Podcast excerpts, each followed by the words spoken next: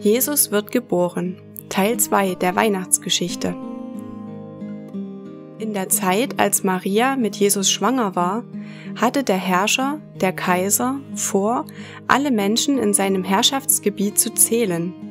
Dafür befahl er allen, in ihre Geburtsstadt zu gehen und sich dort in Listen eintragen zu lassen.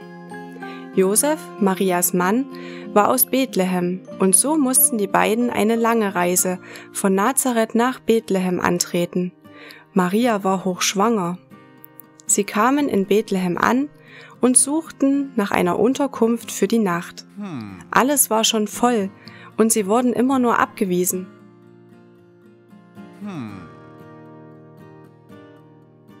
Einer der Gastwirte bot ihnen einen Stall für die Nacht an, weil sie nirgendwo anders unterkommen konnten. Als sie im Stall waren, kam Jesus zur Welt.